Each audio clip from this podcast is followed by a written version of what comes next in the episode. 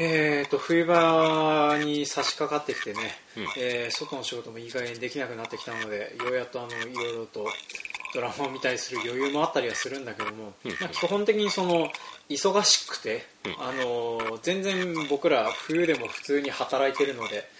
まあねちょっといろいろとあのできなかったり予定を合わせたりするのは難しいかなっていう風な感じにはなってはいるんだけれども、うんうん。まあドラマを見たりするぐらいの時間は取れますよっていう風な状況になってますと、いで最近あのネットフリックスうち入りまして、でそれであの、まあ、ウォーキングデッドっていう、うん。えーゾンビもののドラマがねやってて。でこれをまあ見てはいるんですけどもこれそのなんていうの僕原作コミックスの方を基本的に読んでて、うん。でウォーキングデッドのドラマの方は今シーズン3かな、ああ、うん、どの辺だろうシーズン3ってあのガバナーが出てたね。あガバナーとのけあの争いが後半に差し掛かってるところ、おううん、でまああのこの海外ドラマってさ、うん。一応見るかもしれない人がいるからネタバレってできないじゃない。うんそうだね、そうなんだよね。こんなことねこんなとこでネタバレされるとかそうそう思ってもいないからしね、うん、でまああの今回そのダウンロードしてくださった人がお分かりの通りあのウォーキングデッド農業というふうなことでねはいあの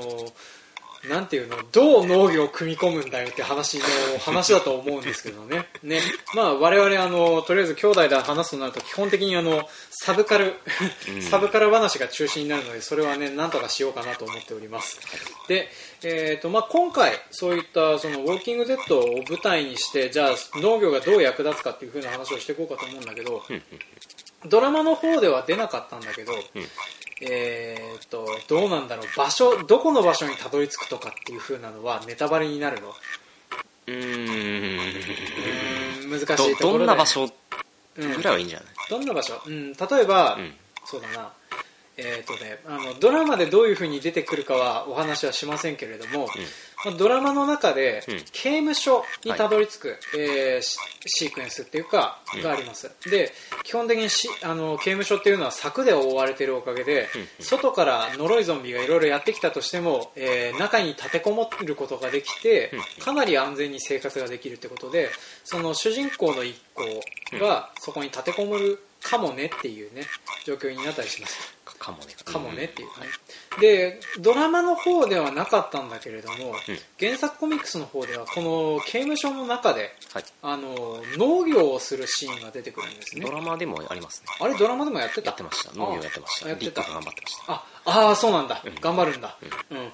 まああのね馬しかいない状況でね。そうだね。そうなんとかあの庭を耕して食べ物を作ろうっていう風になるシーンがあったりするんですけど。キングデッドのゾンビ何がいい？って動物食うんだよねそうそうそう。何が嫌だって動物食うんだよね。あのちょっと後半の話になるんだけど、うんあのなんかね羊が出てくるんだよね。うんうん。あの本当に牧羊牧羊でうん飼ってるような羊が、うん。もうなんかそのその飼ってる人がゾンビに食われないように柵作ってあげたりしてたのうんうんうん。そうだからあのあの世界で、うん。まあ、農業というかそのなんだ牧羊とか、うん。そういうのをやるの難しいなっていう話。そうね。戻りましょ戻しますまあ基本的にねその農業そのもの自体がねうん。大変だなっていう風な状況になってるかなとは思うんだけれども、うん。まあそんな中で、まあ、僕らがあのああいった状況ウォーキングデッド的な、うん。あの歩く、うん歩くとろいゾンビね。トロイゾンビえー間違っても28週目とか、うん。えー、と最近のあの「アイアムアヒーロー」みたいな。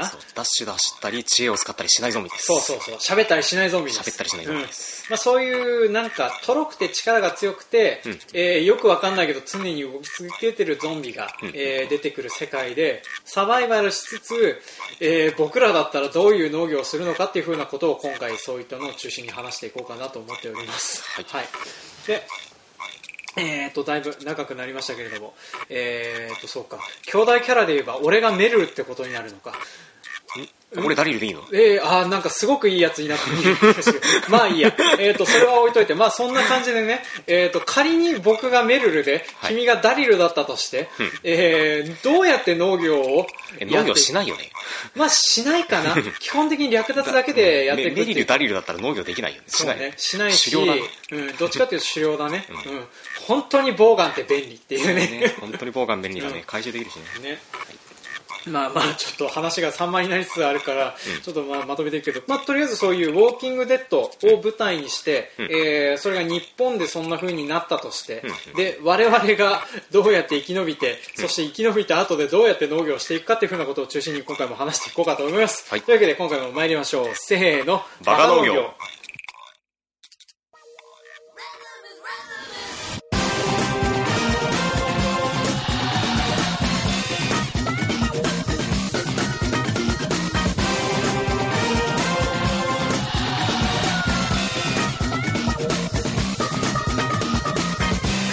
はい、この番組は北海道の中心部札幌市のちょっと東側にある江別市から青年農業者がお送りする不真面目系農業トーク番組です。お相手を務めさせていただくのはジョンとはいスミスです、今回もよろしくお願いします。よろしくお願いします。そういえばウォーキングデッドの中のゾンビって、うん。ウォーカーって呼ばれてたね。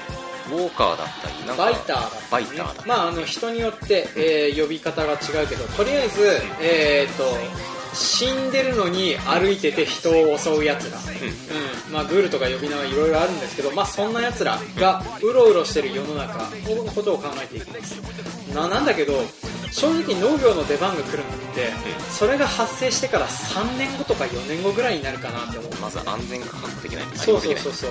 まず僕らそのね地面に根を下ろして生活をしなくちゃいけないとできないお仕事なので、正直なところまず拠点を作るところから始めないといけないっていうね。その点ちょっと我々は有利だよねねまあ、とりあえず僕らが勤めてる会社っていうか場所自体がですね、あの湖に囲まれている場所なんですね、で橋が1本あってその他、えー堤防があるんですけども、うん。まあまあ、例えばここに立てこもるとしたら、うん。最初にやるのは堤防の封鎖と橋の封鎖か、そうだね。うん、なんだけれどもこれがね堤防の防衛がね大変だと思う。封鎖が大変だと思う、ね、堤防の封鎖がねちょっとそう堤防の部分がやっぱり川と面してるから。そうそうそう。結構広いんだよね、うんだからそのなんていうの農地のあるところで立てこもれる場所っていうのが意外とね、うないっていうか難しいっていうね。だか。ら人口密度がこうやや少ないから、まあ、うんそこがまあいいとこかなと思ったんだけど、うん、うんまあでもそうかもしそうか増えてきたらダメなのか。そうそううそう。あのーまあえっ、とねドラマの中でのもうこれバシバシネタバレをしながら話すことになるな これね。やべえな、ね、ネタバレ ネタバレ注意でいいいいのかな？ネタバレ注意っていうかなんかね一応ゾンビに関する設定をちょっとね話をしていくね。前提条件を前提条件をね、でちょっとねぼかすために何個か映画混ぜるかなしたらね、ああそっかそうだね。だ例えば、うん。あのゾンビは基本的にその音に反応したりし,、しますと、うん。でなんていうのかなあのレミングスっていうかそのなんかね、うん。あの音に反応してうん。一個適当に歩いてるやつが見たらついていくっていう性質があるから、うんまあなんかでかい音が鳴ったらそこに対してわらわらわらって集まってくるっていうね、うん。であと生前の記憶があるおかげで、えー生前いたところに、うん。えー、と戻ってくるっていう習性がありますと。だからこれはあのなんていうのショッピングセンターとかによく行ってたらショッピングセンターに向かったりとか、うん。あとは駅に向かってたらあの駅で通勤してたら駅に向かってくるみたいな性質がありますと、うん。だからあの基本的に人種密人口密集地帯はまあないとして、うん。でそれでその、まあ、農地だったら基本的にいる人も少ないだろうってことで、ね。まあ、基本的にねあのなんていうの人の少ない北海道の僻地の方にまず逃げ込むところからスタートかな、っていうことを、まああのまあ、日本全体がそういう状態になってたとしたら、うんうんなんか割と北海道ってその時点で平和なんじゃないかなと思う。いや札幌県は地獄かもしれないけど。ああそうだね。札幌とかその本当に町がねま函館も地獄だな、あの函館も地獄だね、うん。まあ、その辺はもうあれだとして。うんうん。ただそのそこからどんどん離れていくとうちにこうほら農地とかだんだん広がっていくからそれこそ十勝とかだったら全然大丈夫だと思うんだよね。そうか、うん。十勝は大丈夫かな、うん。まあ、十勝とか、まあ、道東の方はねまず大丈夫だろうな、まず大丈夫だろうねうん。って感じになるから、それこそ避難民が押し寄せるとかそういう話になっちゃうじああそうだね、ゃん、うん。あまあ、そこまでしなくていいけど。まあまあまあ、まあ、とりあえずそういうふうな、えー、と北海道の閑散とした場所で、うん。えー拠点をなんとか作ったとして、うんうんでそれでその、まあ、壁とかないような場所だとは思うけど、うん。場所によったらエゾシカ用のネットあがー。張ってある地域があってそれをうまく使えないかなってことで実は山間部とかそのそれこそねあの、うん。ほらえっと、農家の人って結構、あの自作スキルがあったりするから。そうだね。うん、それこそなんかそういう人たち集まってた場合、ん。もしかしたら自分たちで壁を作るかもしれないし。そうだね、うん。でまあ、さそれで、うんえっと、拠点を作ったとして、うんうんどんな感じみたいな。どんな感じみたいに。そうだね、まあもう拠点の話からし始めるともうね長くなるから、ね、長くなるからね、うん。あのじゃあまあ全く能力関係ないからね、じゃあまずあのあな、えーとうん。とりあえず、まあ、僕らはその、農地がある拠点を、うん。まあ、ゲットしました。ゲットしましたと。それこそこの辺をあのなんとか壁で囲ったり閉鎖したりして閉鎖したりして。ゾンビが入れないようにしました。うん、しました。でさてどうしようっていう話だね。でまずそんな状況になると,、うんえー、とまず僕らがうん。使える農機がないと思うんだよね。あそれはもうガソリンとかが枯渇するしてるみたいなしてるみたいな。例えばあの軽油とか、うん。うん、でウォーキングデッドのゾンビだとすると多分トラクターの音で寄ってくる、そうだね、うん。ああそっか。騒音が出せないもんね、そうそう。だからそういうふうな感じのことを考えると、うん。あんあの幸運機もでかいものが使えなかったりするのかなっていうふうな気するんだよね、うんうん。うんでってなってくると全部手かってなるんだけどそれも嫌だねってことで、まあとりあえず農家だったら、うん。あのそれぞれの家に軽油タンクが,、あると思うのでその軽油タンクからある程度の軽油を集めて、うんうん。本当に必要最小限のタイミングだけ、うん。えー農機をなんとか使うようにしますと。うん。で、えー作る作物うん。とかあと肥料とか、うん。まあ、まずその集めるところから始めないといけないかなと思うんだよね、うんうん。でまず拠点があって、まあ、多分そういうふうな農業を始めないとならないっていうふうな状況になるとすると、うん。えーまず資材を管理しているおばさんから、うん。あのもう計算どう計算してみても、うん。あの来年の冬は越せないから食料が必要になるっていう。で遠征しに行くショッピングモールもスーパーも、もう略奪されて何もないっていう、うん。そうなった時に、えー残っているとするとおそらくホームセンター、うん。これは、えー、と武器武器になりそうなものに関してはもの物がないと思うんだけども、うん。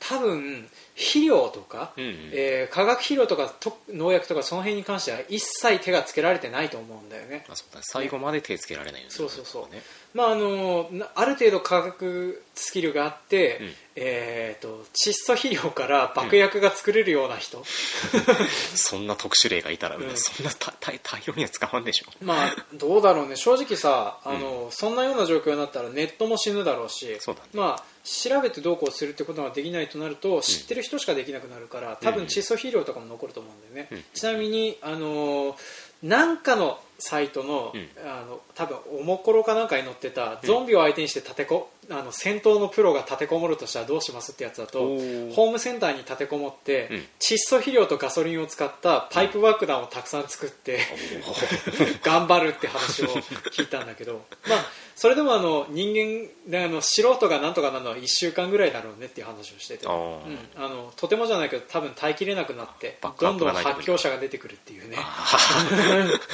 嫌な 話だな。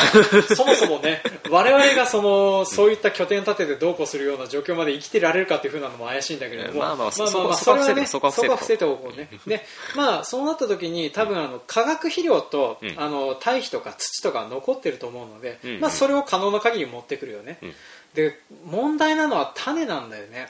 種ね。これ例えばうん。種子の,、えー、とその保管期限みたいなものって基本的にあるんだけれども、うんうん。まあ越冬が可能な可能な野菜に関しては、うん。あの真空の袋に入っている状態、まあ、種の袋って基本的にあの空気入んなかったりとかうん。しけらないようになってるんだけど、その状態だったらおそらく何年か持つやつもあるとは思うんだよね、なのでちょっとそういう風なのを農協の資材、うん。うん、それこそホームセンター行く前に農協の資材行った方が早いな。そうだね。種が大事だね。そうだね。種もだし。種もだまあ、大体そこで揃うしねうん、種もだし、えー、とそうだね。肥料も全部揃うね、うん。まあ、なのでその農協の資材に、えートラックで遠征して、えーなんとかしかし江別の農協の資材では、うん。あのライスセンターに立てこもった人たちがいてそこで構想に見てたでしょ ああそっか。そうだからね。あの、うん。ここにある種もみは我々のものみたいになるなってそうだね。あの、うん。交渉が始まるんだよ、うんで考えてみたら農家の家に立てこもるとなると米が結構残ってる可能性があるね。あーなんかそうだね。最初の食べ物はかなり豊富な気がする、そうだね。でとりあえずうちも多分ね米がねてかうちで立てこもるんだったらさ米だね。米いくらでもね。米いくらでもあるわ。穀物は多分、そうだな。むしむしろさ他の、他の何、えー、と集落と貿易できるよねこれ、あ そうだね、うん。貿易防衛力さえあれば。防衛力さえあればね、うんまああとライスセンターとか行けばうん。なんとかなると思うんだけどただあの米ってさ、うん。玄米の状態の保管期限って、うん。うん果たしてどのぐらいだろうねっていうね。あー確かにね。なんか1年経ったらほら新米になるからね。そうそうそう。それ以上保管したことない。基本的にその備蓄米とかっていう風な形で一応保管してるやったりあったりすると思うんだけど、うんうん。まあどうだろうね、うん。食えたもんじゃなくても食えないよりはマシってことで、そうね。結構流通する気するね、うん。そうしたらね。まあってなると、あのーまあ、米はあるってなるとってなると、まあ、5, 5年、まあ、5年ぐらいとして。5年ぐらいとして。5年ぐらいはまずあの、まあ食料的には全く問題ない全く問題はないと、ただ持ってることによって略奪を受けたりとか。そうそうそうそうう。ん。まあ、あり得る日本国内でもね例えばほらあの自衛隊がうんそうなったりなんかさ分割化したりするんだよ、うん、なんだっけ？かえっ、とラシャとラシャだ。あーラシャとラシャもそうだし、うん。なんかさ基本的にポストアポカリプトになると、うん。あの あれだよね。自衛隊ってその暴徒化っていうか悪い役になったりすること結構あったりするよね。ああのーそれこそあの昔のあれだとえっ、ー、となんだっけ？ドラゴンヘッドだ。はいはいはい。ドラゴンヘッドもあの自衛隊の人方が悪役になったりとか、うん。まあ、基本的にあの自衛隊の人方、えー、と災害で頑張ったりしてくれてるとは思うんだけど、こういった状況になった時に武器を持って生き残っている人方が真っ当な状態でいるかっていうふうに思うと多分真っ当じゃないと思うから、うんうん。まあ、例えばそしたらその、まあ、狙われたりするかもしれないから持ちすぎるのは危険だと思うんだよ、うん。だから農業が必要なんだよってことで。我々には技術があるからそれを使っていき、ね、我々を生かしておくと得があるよっていうことをアピールして。そうそうそうそう。ねまあそうやって濃度の道を切り開いていくっていうね、うん。まあ守ってもらいつつまあなんか多分ね食料生産をしつつっていうふうなことになると思うんだけど、で多分米は、うん。あのー生産ができなくなると思うんだよね、うーんとどどの辺でできなくなるだろたえっ、とね水、う水か。うーんとまずポンプの仕組みが多分動かなくなるかなと思うんだけど、まあこれを例えば技術屋さんが、うん。あのガソリン燃料で動くエンジンポンプかなんかで動くようにしてくれたら例えばあの水さえあげてくれればなんとかなるかもしれないんだけどそうやってその下水の処理場みたいなものが動かなくなった状態で、うん。えー、と川沿いにある場所があのなんていうの氾濫もせずになんとかなると思うなよっていうような気もするからさ そうそうそう。まあ、そうそうなったらここねほら水入ってきたらここ終わりやん。終わり終わりだね、うんだから正直ねあの立てこもるとしたら山だなって俺は思ってるね。あーなるほどね。うんそうそう。だからあのじゃあた棚だうん、なんかねゾンビも相手にしないといけないけど自然災害も相手にしないといけないような状況になってくると思うのああ、うん、で山か。山になるかなって、うん。で現山になると多分あの米の備蓄作ってるところ少ないだろうからあんまりないと思うけど、まあ、ライスターミナルでライスを大量に保管できれば、うん。確保できればいいかなってことなんだけど。で 一山向山で何を作るとかね。まあそれで山で何を、切り開いてうん。畑か、そう。でまああの高地面積自体は少ないと思うんだけれども、うんうん少ない面積でもある程度栄養があって、なんとかなるものといえば、うん。芋ですよ、そうですね、うん、結果ね多分あのそうやってその なんていうの困った時の芋頼みだよね。そうだね、うん。なんか大体おなじみだねこういうの。そうそうそう。で、うん。あとねいればいいなって思うのが鶏なんだよね。ああうん。鶏粉だ、そうそうそう。鶏粉も取れるし卵ね。動物性タンパク。動物性タンパク。うん、あのー鹿とかうん正直あの野生動物ってさ、うん。あのウォーキングデッドだと野生動物食べるじゃない。食べるね、うん、だから野生動物ってどのくらい生きてるのかなって思ってね。ああまあね危険性が、ほら最初から人怖がってるような野生の動物だったらうん。逃げはするじゃん、そうだね。人間よりは生き延びると思うんだよね。あー鹿とかの方がまだ生きる可だってまず能性ある、ね。戦わないでしょあいつら。まあそうだね。うん、うん。あーそれでね食べ物も豊富になってね、うん。あちこち出回れるからねってなると、まあ、例えば鹿とか捕まえたりとかうんうん。あ狩猟だね。狩猟もしつつだね、うん。でそれで動物性タンパクを取ると、うんでまあ芋とかってなると今度種芋ってどこで手に入るんだろうって話になってくるね。そこはまあでもそうか。まあえっ、と米使い尽くして、まあ、3年ぐらい経ってからの話だもんね。そうだね。どっかに保管されてないだろうか。保管されてても持たないか、えーとね多分ね、えー、とそういうある程度年数が経って、うん。芋が手に入る場所って、うん。うん僕堆肥場かなんかだと思うんだよね。例えば農家個人個人所有している堆肥場で、半ば野生化している。うん。あとはあの芋が植えてあった畑とかは野良生えの芋がそのままになってる可能性がある。からそういう風なのを見つけてきて、うん。種芋を何個かつまあ食べる用のも取りつつ種用のも取りつつ、それでなんとか発芽させて芋を増やしていく。感じかな。であとは多分その辺の取り方をしていくと、うん。そういうポストアポカリプス状態になった場合に、うん。多分畑にそのままになってる野菜って結構あると思うんだよおねー。それが野生化してないかなっていう気するんだよね。あーだからまあその辺でね野生化してるやつをうまいこと捕まえてきてうん。例えばあのかぼちゃとか、はいはい。うん、そういうのとか越冬しないものに関しては多分きついと思うんだよね、うん。だからトウモロコシは食べれなくなるかなっていう。ああ、うん。そうだね。ね。死んでそうだまあね、まあ、正直でもなんだろう芋とうん。かぼちゃと、うん。あと鶏とかいたらとりあえず食べていけるかな。うん、うん。野菜大丈夫だよね。まあ。なんかたたえ、まあ、栄養士じゃないから分かんないけどまあまあそうね。ちょっと偏るかもしれないけど、まあ、とりあえずタンパク質なんとか取って、うん。うんえーダメだったら野草を食べましょうという風な生活うんになるかなと思うんでね。であとはあのまあ化学肥料も多分やっていくとどんどんどんどん底をついてくると思うから、うんうん。まあ、その間に例えば人糞を集める堆肥うんが多分あの汚水の処理とかもできなくなるから結局昔の生活に戻していくような感じで循環させていくようにしたらいいのかなっていう風なのがねうんうん。とりあえず僕が思ってたところではそんな感じなんだけれども、うん、であとなんだろうね。ゾンビを堆肥にする。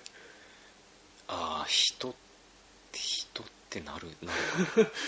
あのままああ、その、うん。なんかいろんなハードルがあるよね精神的に、まあそうだね。まずそれから作られたものを食べれるかっていう風な話と、うん。まあなんていうかな。まあ、そうなる前にうん。そもそもあのある程度人数を食わせるようになってたとしたら、うん。そのその人間が出す糞から、うん。あの堆肥は十分作れるからなんとかなるかなとは思うんだけれども、うん。まあ、多分あの寄ってきたやつをあの片っ端から役にしても燃料がなかったりとかうんするようなことになってくるとしたら、えーもう多分3年もしたらさ流れ作業で殺せるようになってくると思うんだよね。そうだね。そしてねね。あのその逃避行中に好きになっちゃった女の人にあのプロポーズするためにうん。女ゾンビ見つけてこ結婚指輪ポキって閉じ踏んどったりとか そういうふうなこととかできるような精神状況になっちゃうと思うんだ、うん。うん、だから、まあ、そうなったとしたら、うん。あのなんていうのたくさんある有機資源として 人を使うようになるんじゃないかなって俺は思ってる。待て待て待て待て。いやそのハードルクリアできたとしても、うん。あのそれを食った結果なんかほらあ。ゾンビウイルス的なものに感染するんじゃねえのみたいないや。恐れがあるんじゃない？ああそうだね、うん。まあでもさうんそうだね。あの、ょ？まあ、食べたらうん。なるかもしれないしね、うん。まあ、食べなくてもなってるかもしれないしね、まあ、最初の勇気ある教授が必要だね。そうだね。最初の勇気ある人が必要だけど、まあ、でもそれをやってるところを他の集落に見つかったら、うん。あの間違いなく根絶やしにされるような感じになるとう、マンイーターだってなるよね。そうね、そうなるよね。そう。まあ、のだから交易できない感じになる。そうそうそう。まあだからあのあいつらは安心できないから、とにかく潰すしかないっていうね。そして蛮族にでしょ。そうそうそうそう。まあだからなんかあのあれだね。拠点を作って農業するまでやって、うん。えー、風になったとしてもなかなかね、あの人道っていうかそういう社会の復帰まで至るのは難しいだろうなってうん。思ったんですね。農業農業っていうかまあなんだ。こう農業する分にはそんなにね、まあね。こうまあ終了とかあれだけど、まあまあうんまあ。まあ、食っていくにはみたいな感じにはなると思うから、そうね。それこそ本当にあれと今やってるうん。家庭菜園のちょっと物量がない版だから。物量が内版になっちゃうから、うん。まあまあだからそのある程度ね農地付きの山の山あいの農村にこもって、うんうん。うん、それで、えーバリケードを作ってうん。なんとかするってことを考えるとまあどこがいいかな俺は夕張がいいんじゃないかなとか思ったりはしてるけど、あれだね。ちょっと炭鉱で一悶着ありそうな感じ。そうだね、ううん。まあ、いざとなったらそのた炭鉱に住むようにする、あ炭鉱に住むようにする、うん、とか、あのーあれだね。あのしばらくしてディセントな感じだね。そうだね。ディセントな感じになるかな、うん。まあ、あとはねどうだろうね。まあそのなんとか山あいの農村うんとかその辺のところでなんとかこもってそうやって農業をして、えー生きていけるようになったとしてもまあ文明の再開までは程遠いねってところで今回のお話はね、うん、多分ちょっとずつ作るものとかも増やしていくんじゃないのかなとは思うんだよね。なんかさ、うん。あの原作の方でもさうん。えっとまあ集落、まあ、出てきて、うんうん。でなんかそのさ、えっと、防衛力があんまりないんだけれど、うんうん。ただ農業がすごい、うん。うんもう最初の方頃からやってて、うんうん。あのいっぱい作物取れるみたいなところがあって、うんうんそこでなんかほら、えっと、作物で防衛みたいなことやってたから。そうだね。そうだからそういう感じの、えっとほら農業勝利もあるんだよきっと。あーそうね。あのあの世世界でのね、うんその集落としての農業勝利ね。農業勝利。そうね、まあ、あのまた別のポストアポカリプス世界だけれども、うん。マッドマックスの、はい。ひえー、とヒューマンガス様じゃなくてあの人なんつったっけ？どの人だ？えーとマ新しい人かフューリーロードの。えーっとあの あ名前が出てこね We are not things って言われて、うん。嫁全員に出てかれた人なんつったっけ？えーっと出てこない。えーっとああいつが俺を見たぞ。うん。違うよ自衛戦を見たんだよそうね。あ名前本当名前出てこない。あなんだっけ？なんだっけ？なんだっけ？なんだっけ？なんだっけ？なんだっけ、まあ、それを思い出しつつちょっとエンディング取ろうかなと思います。というわけで今回はウォーキングデッド農業のお話でした。はい。はい。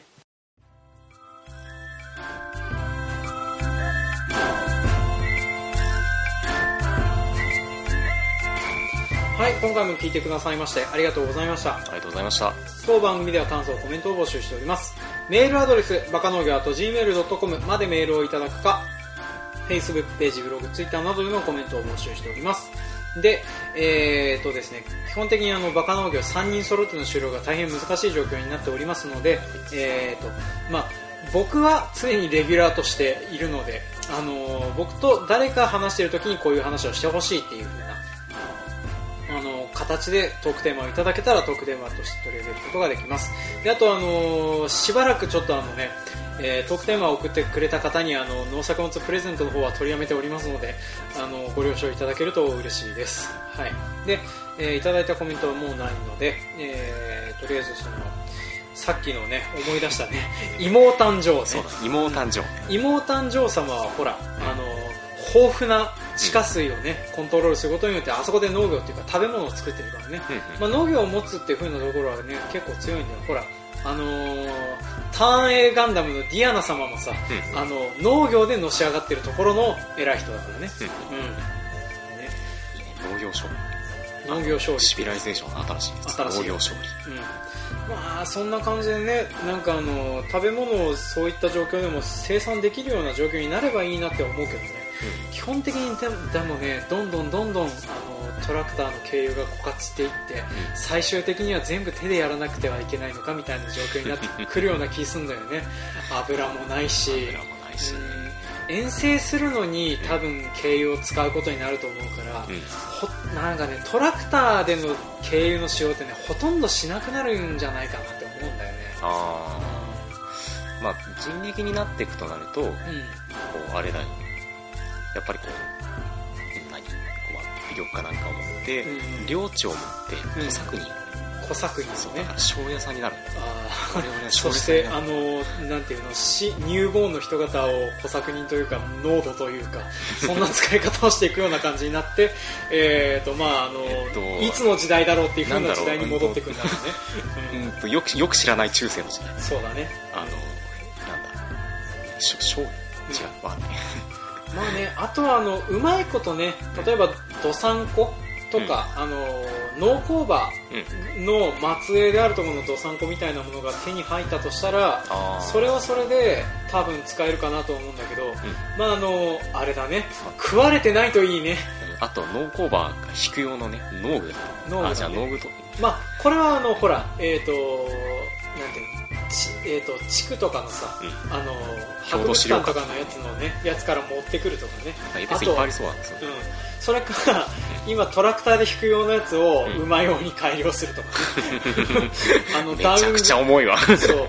ダウングレード。あの6連プレーとか8連プレーとか普通になってるところの8連の部分を1連だけ外して使うとか、よしじゃああのうん。あれだね。うん。うん、こう納期の人をそうだね。助けて。助けてね、まあそれで一応機械を作ったりとかしつつ、うなんとかするのがいいんじゃないかなってところで、えー。ねまあでもね正直その農業しようっていう発想がね出てくるような状況になるかなっていうね、まあそうだね、うん。まあ本当に何年もしたら何年もか何年も経ってこう安定しないとみたいな話になるから。そうだね。まあだから本当にゾンビは流れ作業で殺せるようになってないとね。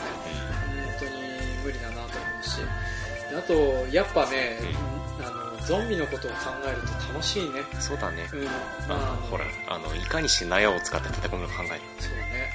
いろんなものがうん。まああと農機具とか武器にするんだったらあれがいいこれがいいとかねいっぱいあるんだけどね。うん。ととりあえずね僕使い勝手が良さそうなのはやっぱバールだよね。あうん。バール基本だね。バールが基本だね。ううんん、まあ、その次にあの「アイアムアヒーロー」で出てたのが草刈り機を使って脳を刈り取る戦法みたいなのをやってたんだけど正直ね刈り払い機にあんなパワーはない。うん。仮払い機は確かになんかね、うん。あのほら回転系とか刃物系ってさうん。多分1回2回で使えなくなると思う。そうそうそう。だから正直ねあのたくさんのやつを相手にするとなると、まあ、移動しつつ使えるやつってことでやっぱバールがね。バールが便利だね。そう突破にトラクターを使えるそうし、そうそう。突破にトラクターはね、うん。あの突破用だね。あの囲まれた時にあの100馬力とかでかいやつであの、まあ、乗れる人数が少ないんだけれども、うん。うん。うん、あのミシミシ踏みながらそれこそあのあれだよあのえっ、とあのなんだっけダニー・ボールじゃなくてあいつ。えっ、とスーパーマンとって大こけした人。えっ、となんだっけあのえっとどの人の何を言ってえる？ー、と D DC コミックスでよく映画撮らせてもらってる、あの最近だと「マン・オブ・スティール」とか、うん。えー、とバットマン VS スーパーマンとか撮った人、ん。えー、とザック・スナイダー。あザックスナイダー。が一番最初に撮った、うん。あのーあれ、えー、とナイト・オブ・ザ・リビング・デッドの次。うーんと？ドーン・オブ・ザ・デッドドーン・オブ・ザ・デッド。リメイクのドーン・オブ・ザ・デッドでさほら、ショッピングモールすごくゾンビに囲まれてさ、はい、あのまあ、危ないマシンで突破するわけじゃないチェーンソーとかね、ねついたね、うん、まあ、それとかも多分あのトラクターだったら超えていくって思うしね。私あのほらローダーがついてるから多分ね雪かきと同じような感じで処理できると思う。ああ押してちぎっては投げちぎっては投げ、詰まると思うな詰まるか、うん量による。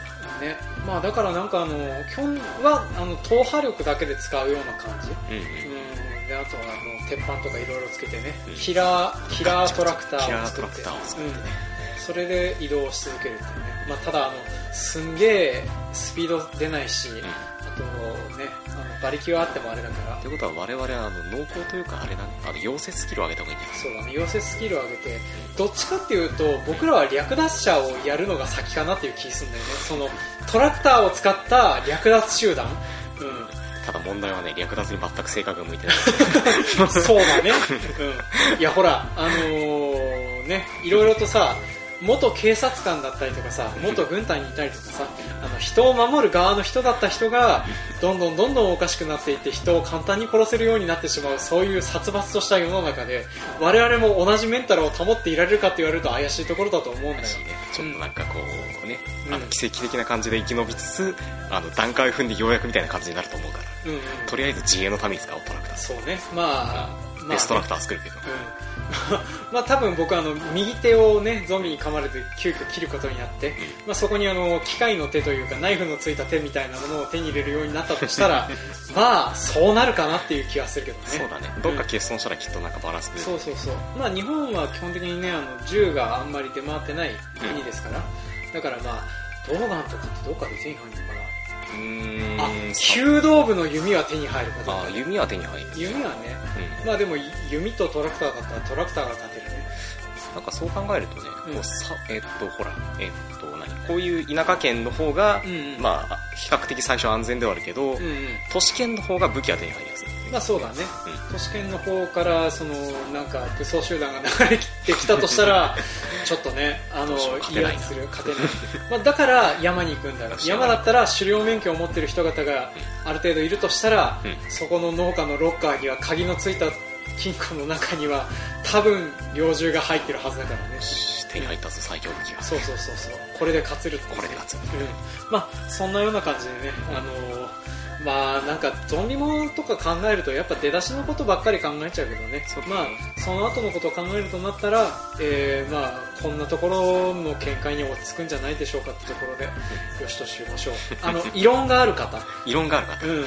まあ、例えばあのじゃがいもだったら例えばなんだろうな病病気とかついてなんかこの野良生えしてるやつが育つわけねえじゃんとか、うん。あるかもしれないしあとは本当はさつまいもがいいよとかさ、うんさつまいもがそもそもどこで手に入るんだよ北海道でっていうね、うん。まあ、あとはその、まあ、場所によったらね全然農業の仕組みも違うしね、うん。まあ、沖縄とかだったら南国デッドアイランドだね沖縄ね。レッドアイランドだね。なんかこう2.5倍ぐらいゾンビがうさうざそう。そうだね、うざそう。うん。早そう。早そうそして臭い。ね。ジメジメジメしてなんかもううん。ゾンビたちの存在感がまあまあ、そんな感じで、あのーね、まあ、いずれその、農業が必要になってくるタイミングみたいなものはあったりするとは思うんだけどね、うんそうなったところで、えーとまあ、我々はこんなとこ風にしますよってところで、えー今回はお茶を濁したいと思います。というわけで、今回も長々と話しましたが、お付き合いいただきましてありがとうございました。ありがとうございました次回もお楽しみに。はい